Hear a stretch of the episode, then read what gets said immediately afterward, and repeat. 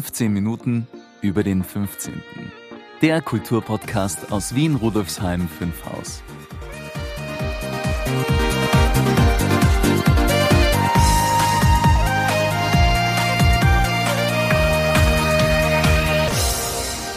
Der Museumsherbst ist da. Wir haben wieder geöffnet. Es gibt wieder Veranstaltungen im Museum. Herrlich. Du hast recht, lieber Maurizio. Es geht wieder los.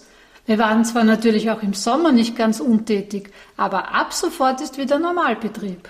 Und rund um das Museum bzw. das Amtshaus wird eifrig gewerkt. Ah, du meinst die Einrichtung von Sitzgelegenheiten und Begrünungen zwischen Ikea und Amtshaus. Ja, genau. Und am Friedrichsplatz sieht es auch schon sehr ansprechend aus. Ja, stimmt, richtig gemütlich. Das wäre doch was für Museums-Outdoor-Events. Ganz bestimmt. Und wir vom Museum können dort vielleicht auch ab und zu die Sonne genießen und die Seele baumeln lassen. Hm, hört sich gut an, aber jetzt sollten wir doch wieder zu unserer Podcast-Arbeit zurückkehren. Meinst du nicht, liebe Brigitte? Klar, bin bereit. Mit wem hast du denn diesmal gesprochen, Brigitte? Ich war bei KollegInnen, nämlich im Museum für Verhütung und Schwangerschaftsabbruch am Maria-Hilfer-Gürtel 37 und habe mit dem Gründer des Museums, Christian Fiala, gesprochen. Da bin ich aber schon sehr gespannt. Schwieriges, aber doch wichtiges Thema. Fangen wir an? Gleich, lieber Maurizio. Zuerst begrüße ich noch unsere Hörerinnen und Hörer. Hallo und herzlich willkommen zur 54. Folge von zweimal 15 Minuten über den 15. Mein Name ist Brigitte Neichel. Warum wir inzwischen bei zweimal 15 Minuten gelandet sind, erfahren Sie übrigens in Folge 47. Den Link finden Sie in den Show Notes. Im Folgenden bleiben wir aber einfachheitshalber bei der gewohnten Bezeichnung 15 Minuten über den 15. Dieser Podcast wird Ihnen präsentiert vom Bezirksmuseum Rudolfsheim 5 Haus, dem Veranstaltungsmuseum im Herzen des 15. Bezirks. Das Museum bietet Ausstellungen, Veranstaltungen und Events für Erwachsene und Kinder und diesen Podcast. Mehr dazu finden Sie auf www.museum15.at. Geht's jetzt los? Ja, ich wollte nur noch sagen, dass das Gespräch fast eine Stunde gedauert hat und Sie hier im Podcast nur einen kleinen Ausschnitt hören werden.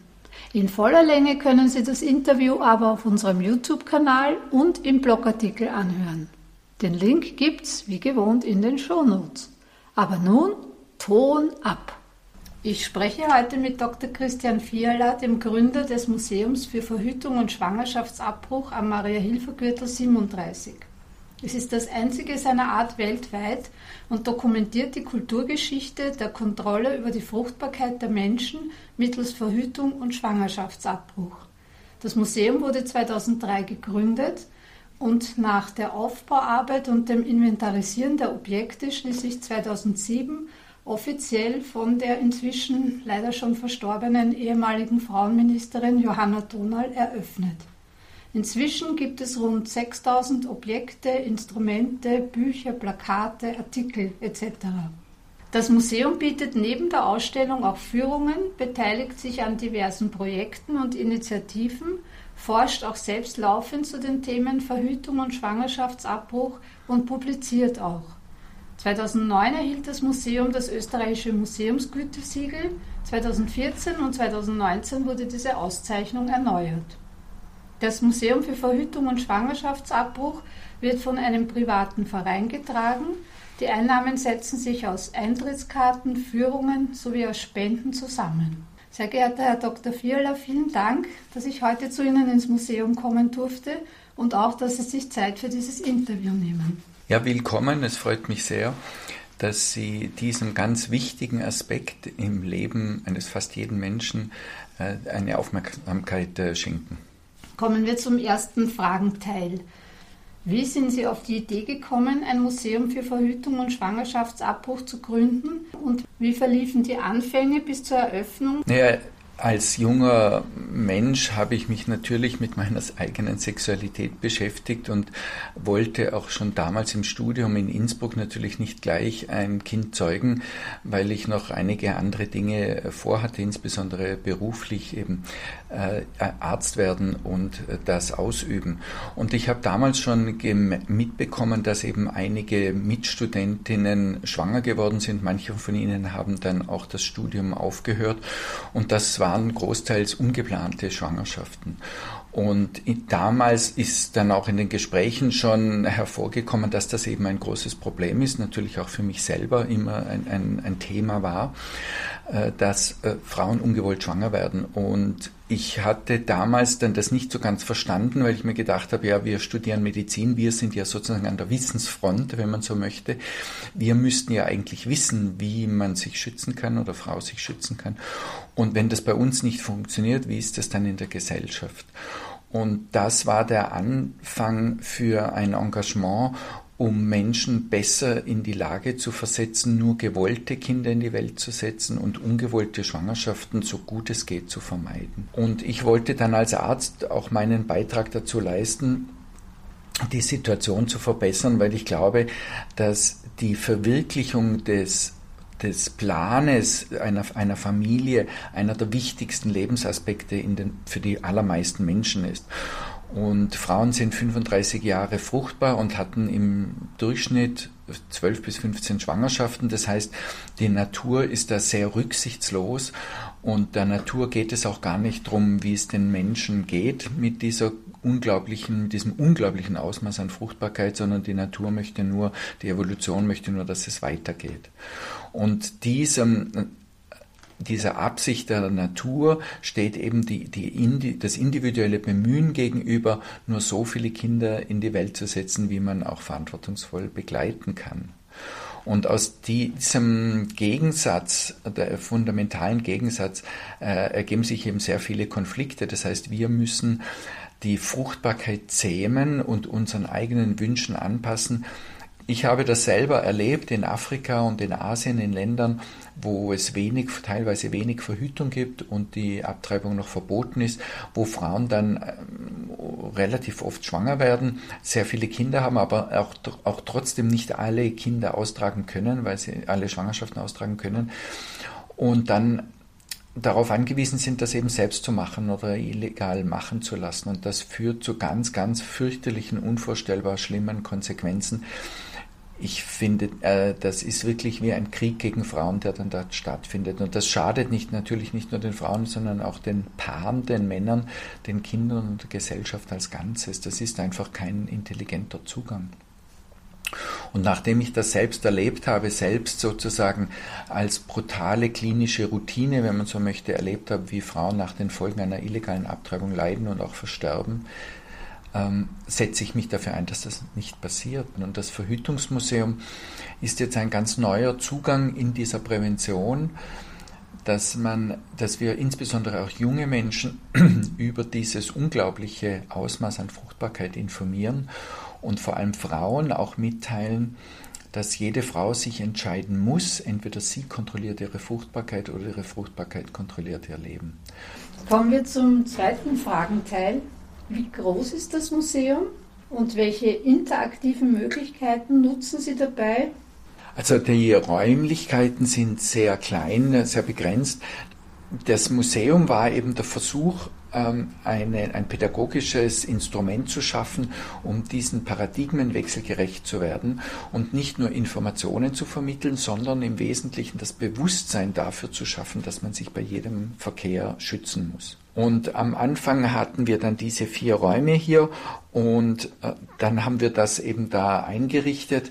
Wir hatten damals auch ganz wenige Objekte. Es war sehr schwierig, diese Objekte zu sammeln. Es hat auf der ganzen Welt kein ähnliches Projekt gegeben. Es gab also nichts, wo wir uns anlehnen konnten. Und wir haben dann doch im Laufe von vier Jahren sehr viele Objekte zusammenbekommen und das Museum ist äh, sehr dicht gedrängt mit Informationen, weil wir eben nur 120 Quadratmeter haben und beziehungsweise die Hälfte des Ausstellungsraums, ein bisschen mehr die Hälfte. Ich denke, die das Thema, nämlich die, die, Frucht, die eigene Fruchtbarkeit und die, die Kontrolle der eigenen Fruchtbarkeit, äh, ist auf jeden Fall wichtig genug, als dass man ein eigenes Gebäude damit füllt. Wir haben auf jeden Fall genügend Objekte und genügend Geschichten, die wir erzählen können. Wir haben auch schon ein Konzept dafür, weil das geht nicht, dass dieses wichtige Thema nur auf 120 Quadratmeter in einem privaten Museum äh, begrenzt ist. Also wir wollten das Museum unbedingt schulklassengerecht machen. Das heißt, wir wollten unbedingt, dass man nah an die Objekte herankommt und gleichzeitig mussten die Objekte so geschützt sein, dass sie auch dem Besuch von zahlreichen Schulklassen widerstehen. Und das ist, glaube ich, gelungen mit diesem Plexiglas, wo die Objekte hinter einem Plexiglas sind. Man kann wirklich ganz nah an die Objekte hin ein paar Objekte stehen frei, ein Bidet zum Beispiel, das früher zur Scheidenspülung nach einem Verkehr verwendet wurde. Und dann haben wir äh, viele Videos, äh, Kurzvideos, Erklärvideos gemacht und eingespielt. Und dann gibt es noch die Homepage, die wirklich extrem ähm, reichhaltig ist, wo alle Objekte oder viele Objekte auch drin sind, die wir gar nicht ausstellen können, wo sehr viel Hintergrund Formation drinnen ist und wo es auch sehr viele persönliche Geschichten gibt, weil das ist ja eigentlich das, was uns berührt, die, die Frage, wie Menschen gewisse Situationen erleben oder erlebt haben. Und das Leben ist so vielseitig, es gibt so viele auch extrem tragische und traurige Aspekte, die man sich gar nicht vorstellen kann. Und uns ging es eben darum, dann diese Dinge auch darzustellen und zu vermitteln. Und das geht auf der Homepage, glaube ich, sehr gut. Und wir warten eigentlich sehr ungeduldig auf die vielen Ideen, die wir haben, äh, ein, das in einem neuen Museum darzustellen, um das Ganze noch wesentlich interaktiver zu machen und den Menschen wirklich zu vermitteln, jedem Besucher zu vermitteln, dass es um, um seinen eigenen Körper und sein eigenes Leben geht. Kommen wir zum dritten Fragenteil. Welche aktuellen Projekte bzw. Forschungsarbeiten sind derzeit gerade in Arbeit und wie sieht die Zukunft des Museums aus? Sie haben es schon ein bisschen angesprochen. Ja, also wir sind im Verhütungsmuseum unglaublich aktiv auf mehreren Ebenen. Zum einen bekommen wir laufende Objekte, die wir inventarisieren und ins Archiv nehmen. Wir scannen sehr viele historische Bücher und machen die dann wieder kostenfrei auf der Homepage zugänglich und heben damit den Schatz des, des äh, historischen Wissens.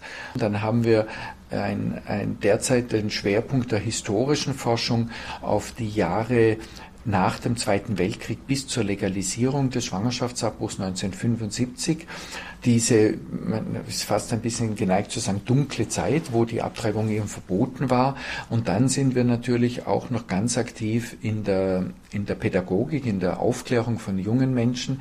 Wir haben nach wie vor oder jetzt endlich wieder zwischen 20 und 30 Schulklassen pro Monat, die für Führungen kommen. Und zur Weiterentwicklung gehört natürlich auch, dass wir äh, wesentlich größer werden, dass wir diese ähm, 120 Quadratmeter und vier Räume, davon zweieinhalb Ausstellungsräume oder drei Ausstellungsräume, dass wir das wesentlich vergrößern. Zusammenfassung des Museums, die Schlussfolgerung ist ja ein unglaublich optimistischer, sehr positiver Schluss, nämlich wir haben ein Happy End dieses Jahrtausende, dieser jahrtausendlangen Suche die, der Menschen ihre Fruchtbarkeit zu kontrollieren. Das ist uns gelungen mit der Einführung der Pille und wirksamer Spiralen, haben wir heute erstmalig in der Menschheitsgeschichte die Möglichkeit, unsere Fruchtbarkeit den eigenen, den Wünsch, eigenen Wünschen der nach gewollten Kindern anzupassen. Und das ist wirklich etwas, was uns alle motiviert, weiterzumachen, dieses positive Feedback von den jungen Menschen. Und wir möchten unbedingt dieses Museum in einen größeren Rahmen überführen und suchen da auch noch Unterstützung. Also die Hörer und Hörerinnen, äh, bitte melden Sie sich, wenn Sie da Unterstützung sehen oder, oder sich vorstellen könnten, ob das ein Baugrund ist oder ein, ein Gebäude, das man vielleicht anpassen könnte.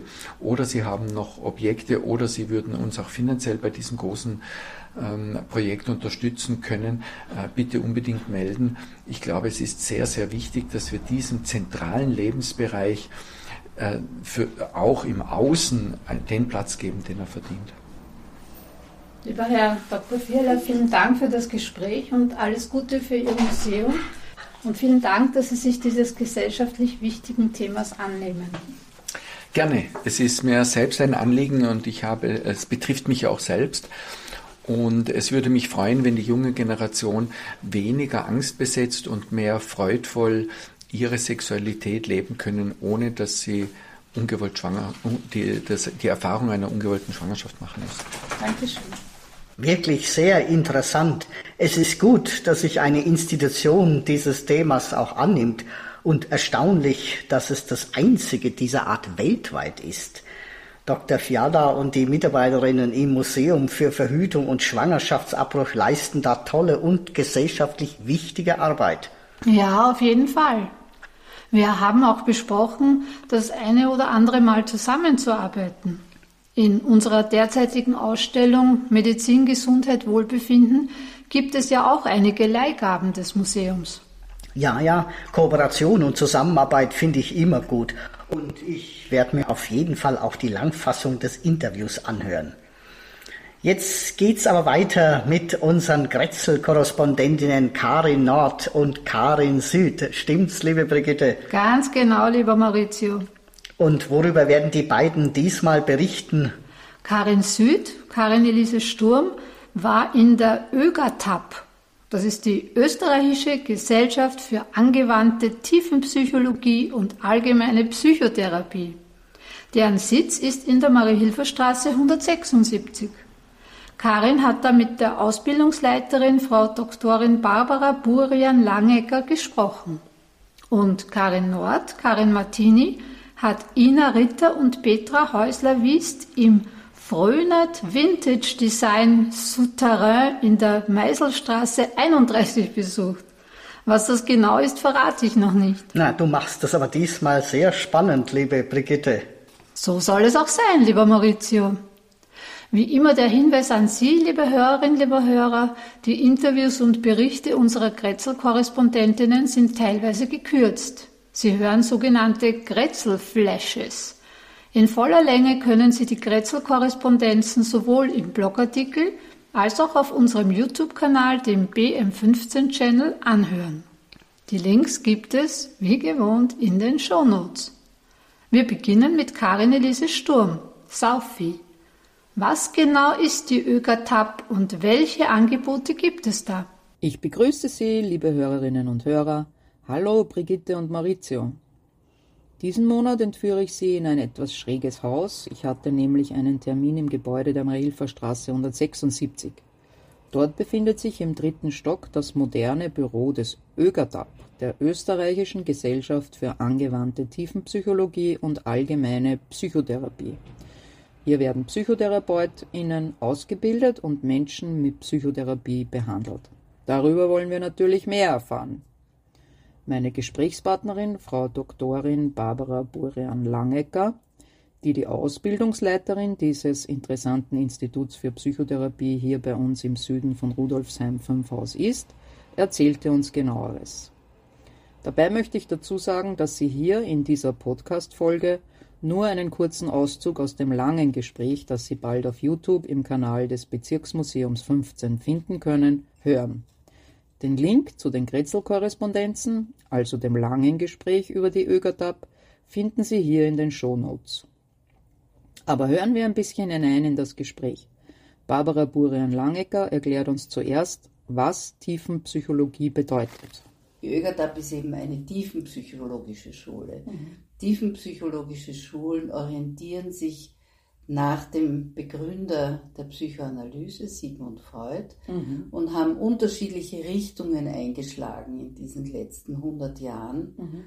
Und allen zusammen ist sozusagen die Tatsache, dass seelische Vorgänge oder wir verstehen seelische Vorgänge so, dass sie vor allem vom Unbewussten bestimmt sind. Mhm. Die ÖGATAP-Ausbildung für die Psychotherapeutinnen und Psychotherapeuten erfolgt in den Methoden der Katatym-imaginativen Psychotherapie, der autogenen Psychotherapie und der Hypnose-Psychotherapie. Doch welche Menschen werden behandelt? Ich denke, dass prinzipiell alle psychischen Störungsbilder, die häufigsten Störungsbilder sind natürlich Depression, Ängste, Persönlichkeitsstörungen, psychosomatische Erkrankungen sind alles sehr gut behandelbar mit unseren Methoden. Die ÖGADAP ist also nicht nur ein Ausbildungs-, sondern auch ein Behandlungszentrum.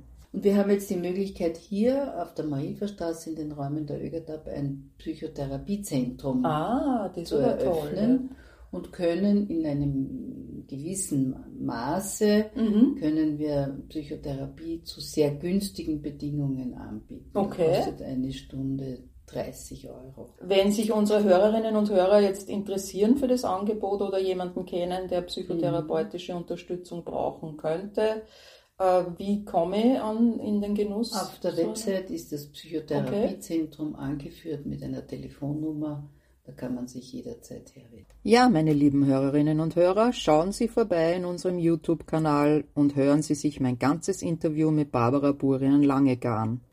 Dann lernen Sie, warum der 15. Bezirk sich besonders eignet für ein Ausbildungszentrum für PsychotherapeutInnen und warum es meine Interviewpartnerin mit der Österreichischen Gesellschaft für angewandte Tiefenpsychologie und allgemeine Psychotherapie in den schönen Süden von Rudolfsheim-Fünfhaus verschlagen hat und Sie erfahren noch mehr über die Ausbildung der TherapeutInnen in Österreich und die Details der über 50 Jahre alten Geschichte dieses renommierten Instituts bei uns im Grätzl. Damit verabschiede ich mich aus dem schönen Süden von Rudolfsheim 5 Haus und gebe zurück in das 15 Minuten über den 15. Studio. Liebe Karin, danke für deinen Bericht. Baba und bis zum nächsten Mal. Tschüss aus dem Süden von Rudolfsheim 5 Haus. Und jetzt zu Karin Martini, Nordi. Liebe Karin, was hat es mit diesem Vintage Design Souterrain auf sich? Ich bin ja ein Riesenfan von Vintage. Hallo Brigitte und Maurizio, liebe Hörerinnen und Hörer. Diesmal war ich zu Besuch im Frönert Vintage Design Souterrain in der Meiselstraße 31. Die beiden Schwestern Ina Ritter und Petra Häusler-Wiest haben mir von ihrem Febel für die 50er, 60er und 70er Jahre erzählt und mich auf eine kleine Zeitreise durch ihr liebevoll gestaltetes Vintage-Souterrain mitgenommen. Ja, uns gibt es seit 2015 hier im 15. Bezirk. Angefangen hat es bei mir vor circa 30 Jahren mit der Leidenschaft für die 50er, 60er Jahre und irgendwann haben wir überlegt, so ein Souterrain-Lokal wäre etwas Feines. Ja, manchmal haben wir auch so richtig schöne Designklassiker wie diesen schicken Hocker hier. Das ist ein dänisches äh, Design und das mhm. ist von Ole Jürgensen. Jürgensen. Ja, und hier haben wir eine richtige alte Garderobe aus den 50er Jahren und dann haben wir sie umgedreht und hinten stand noch Herzmanski drauf. Ja, auch Lilienporzellan, wo viele junge Leute auch so einen Einstieg gefunden haben. Und was schön ist, dass die auch immer wieder kommen, weil uns auch ein Anliegen ist, jetzt mit den Preisen nicht so utopisch in die Höhe zu gehen, dass das auch noch leistbar ist, mhm. eben auch für den 15. Bezirk. Vielleicht auch noch für unsere Hörerinnen und Hörer, so wie kann man sie erreichen, genau, und wann sind sie da? Eigentlich ist meine Schwester jeden Freitag da, mhm. von 16 bis 18.45 Uhr. Und dann sind wir einmal im Monat, auch den Samstag, so wie jetzt, da. Mhm. Den ersten Samstag im Monat. Okay. Und wenn jemand ein dringendes Anliegen hat, dann würde ich auch so unter der Zeit nach Terminvereinbarung mhm. kommen. Das ganze Interview können Sie wie immer in den Kretzel-Korrespondenzen auf unserem BM15-Channel auf YouTube nachhören. Und vielleicht haben Sie ja Lust bekommen, einmal bei Ina Ritter und Petra Häusler-Wiest vorbeizuschauen. Zu entdecken gibt es immer etwas. Und ein erstes Bild können Sie sich auf www.vintage-design.at machen. Und zum Schluss noch zwei Veranstaltungshinweise. Gleich morgen, am 16. September, findet der vom Verein Space and Place initiierte fünfte Tag der Wohnstraße statt, an dem mehrere Wohnstraßen von unterschiedlichen Initiativen und Organisationen bespielt werden. Ab 15 Uhr kann man beispielsweise im ersten Wiener Wohnstraßenkretzel rund um den Burjanplatz Kleider tauschen, es sich auf dem Kretzelteppich oder einem Plauderbankerl gemütlich machen oder bei einer der sportlichen Aktivitäten mitmachen. In der Wurmsergasse und Schuselkergasse wird gepicknickt und Geburtstag gefeiert, zum Austausch in verschiedenen Sprachen und zum Pflücken von Fotos eingeladen. Am besten Sie kommen vorbei und schauen selbst, was alles los ist. Und bis 25. September findet bei freiem Eintritt noch das Kulturfestival Börde 15 im Vogelweidpark neben der Stadthalle statt. Es gibt ein buntes Programm mit Live-Musik, Lesungen, Tanz und viel mehr. Das vollständige Programm finden Sie unter www.börde15.at. Beide Links finden Sie auch in unseren Shownotes. Mit diesen Tipps gebe ich zurück an das 15 Minuten über den 15. Studio. Vielen Dank, liebe Karin, für die tollen Infos. Ich werde da sicher mal vorbeischauen in der Meiselstraße 31. Die Veranstaltungstipps packe ich in die Shownotes. Also tschüss, Karin, und bis bald. Baba und bis zum nächsten Mal. Eine spannende Kombination diesmal bei den Grätzl-Korrespondenzen Psychotherapie und Vintage. Ja, Rudolfsheim 5 Haus ist sehr vielfältig. Und unsere Kretzel-Korrespondentinnen garnieren unseren Podcast jedes Monat mit der Buntheit des 15. Bezirks. Maurizio, was gibt's bei uns im Museum im September und Anfang Oktober? Unsere Angebote sind auch ziemlich farbenprächtig, oder? Das kannst du laut sagen, liebe Brigitte. Wie bereits am Beginn dieser Folge erwähnt, legen wir ab September wieder voll los. Am 15. September ab 19 Uhr ist wieder Podcast Partytime im Museum. Wir lauschen der aktuellen Podcast-Folge, gerne auch anderen, wenn gewünscht, und dann geht's ans Feiern, Kennenlernen und Vernetzen. Am Samstag, den 17. September, Achtung, es ist wirklich ein Samstag ab 15 Uhr lädt sie unsere Kollegin Waltraud Zuleger unter dem Titel A Little Bit of Rudolfsheim 5 Haus zu einem spannenden Kulturspaziergang von der Rheindorfkirche bis zum Ursprung von Fünfhaus ein. Treffpunkt ist die Rheindorfkirche in der Rheindorfgasse 21. Am 30. September ab 17.30 Uhr haben Sie das letzte Mal die Gelegenheit, den Schrankmann Jim Libby bei der Drehbuchlesung zu hören und zu sehen. Gemeinsam mit Irina Marinjas und Katalin Schön tritt er bei Der Schrankmann, eine Frauenfantasie auf. Das Drehbuch stammt von unserer Kollegin, der Regisseurin Anna Martinetz. Zum Inhalt. Eine Frau öffnet eines Morgens ihren Schrank und findet einen Mann darin, der höchst freundlich, unterstützend und liebevoll für sie da ist. Die Frau schlittert durch die Begegnung in ein mitreißendes Abenteuer. Diese Veranstaltung ist die erste aus der Reihe Tim Theater im Museum. Damit schaffen wir ab 2022 eine eigene Schiene, die sich speziell auf den Bereich Theater bezieht. Mehr dazu finden Sie auf unserer Webseite. Der Link ist in den Shownotes und im Blogartikel. Ja, und am 1. Oktober ist das Bezirksmuseum wieder dabei bei der langen Nacht der Museen. Bereits ab 17.30 Uhr können Sie mit einem Glas Sekt oder Saft in die lange Nacht der Museen starten. Um 18 Uhr erfahren Sie bei einem Kulturspaziergang mit Waltraud Zuleger Wissenswertes und Interessantes zu den Apotheken des 15. Bezirks, speziell der Apotheke Maria vom Siege und der Heilborn Apotheke. Um 19 Uhr können Kinder von 6 bis 12 Jahren bei einer Rätselrallye das Museum erkunden, fünf knifflige Fragen beantworten und coole Preise gewinnen. Um 22 Uhr stellt unsere Kollegin Steffi Queta unser Fotoprojekt Ganz Rudolfsheim 5 Haus vor und präsentiert einige Schmankern und Perlen. Bis 2023 wollen wir nämlich jedes Gebäude des 15. Bezirks fotografieren. Und zur Geisterstunde um Mitternacht können Sie bei einem virtuellen Quiz im Museum im Team bei Fragen zur Geschichte und Gegenwart des 15. Bezirks miträtseln und schöne Preise gewinnen. Teilnahmevoraussetzung ist ein Smartphone pro Team. Ja, und Karten für die lange Nacht der Museen sind übrigens ab sofort zu den Öffnungszeiten im Museum erhältlich. Anmelden können Sie sich auch für alle Angebote auf unserer Webseite www.museum15.at-veranstaltungen www.museum15.at-veranstaltungen 15 als Zahl. Ja, liebe Brigitte, was hast du denn für die nächste Folge von 15 Minuten über den 15. vor? Im Oktober spreche ich mit Christian Fritz vom Pfadfindermuseum. Noch ein Museum bei uns im 15. Bezirk.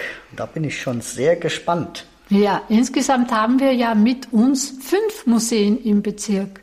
Bis 1993 waren es sogar sechs.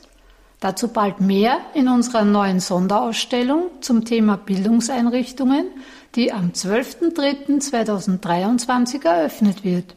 Lieber Maurizio, wir kommen wieder zum Ende dieser Folge. Vielen Dank für deine Unterstützung. Es ist mir wie immer ein Ehrenamt, liebe Brigitte. Ciao und Baba. Baba, Maurizio. Ja, liebe Hörerinnen, lieber Hörer, Rudolfsheim 5 Haus hat viel zu bieten. Machen wir was draus. Gemeinsam. Wenn Sie Ihr Wissen über die Geschichte des 15. Bezirks erweitern möchten, wenn Sie kulturelle und gesellschaftspolitische Themen schätzen, wenn Sie gespannt auf interessante Menschen und Themen aus Vergangenheit und Gegenwart im 15. Bezirk sind, dann sind Sie bei uns richtig. Besuchen Sie unsere Ausstellungen und Veranstaltungen im Museum, verfolgen Sie unsere Aktivitäten auf unserer Webseite, unserem Blog, unserem YouTube-Kanal und auf Facebook, Instagram und Co. Infos und Links finden Sie in den Show Notes. Wir sind auch gespannt auf Ihre Kommentare und Anregungen.